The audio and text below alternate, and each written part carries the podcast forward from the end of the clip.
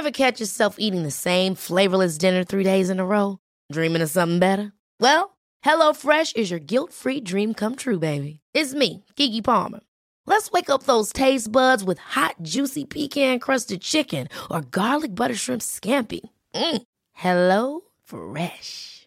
Stop dreaming of all the delicious possibilities and dig in at HelloFresh.com. Let's get this dinner party started.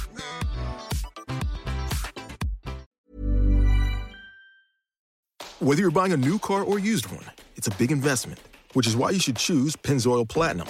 It helps extend the life of your engine and protect it up to 15 years or 500,000 miles, whichever comes first, guaranteed.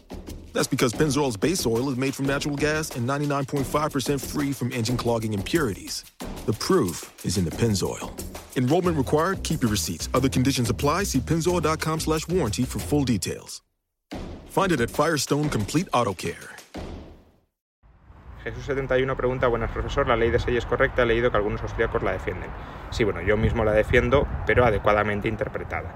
Si interpretamos la ley de 6 como diciendo que la demanda presente, la demanda de bienes presentes, está limitada por la oferta de bienes presentes, eso es incorrecto. Se puede demandar en el presente sin necesidad de ofertar en el presente. ¿Cómo podemos demandar en el presente sin ofertar en el presente?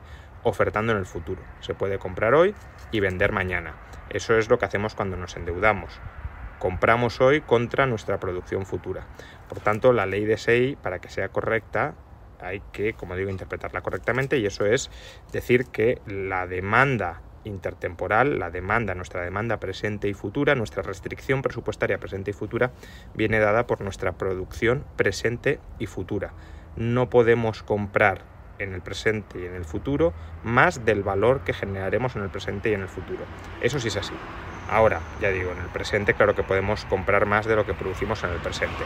Luego, otras interpretaciones de la ley de SEI como que todo lo que producimos necesariamente lo hemos de demandar, eso no es eh, así, eso no es correcto. Claro que puede haber sobreproducciones parciales de mercancías, claro que podemos producir más de algunos bienes de los que mm, en realidad valoramos, pero eso se tiende a corregir en el tiempo. Si producimos algo que no queremos, pues lo dejamos de, producir y pasamos a producir aquellos otros bienes que sí queremos, porque lo que suele suceder cuando sobreproducimos unos bienes es que estamos infraproduciendo otros bienes, aunque estemos infraproduciendo bienes líquidos, porque lo que deseamos es mm, disponibilidades de bienes líquidos para mantener nuestra posición abierta de cara al futuro. Por ejemplo, cuando no producimos o no disponemos de suficiente dinero para tener nuestras opciones abiertas en un contexto de incertidumbre.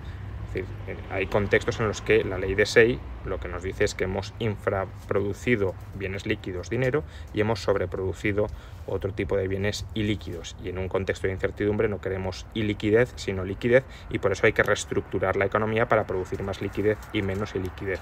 Pero eso sigue siendo una sobreproducción parcial, no agregada. Hemos producido demasiados bienes ilíquidos y demasiados pocos bienes líquidos.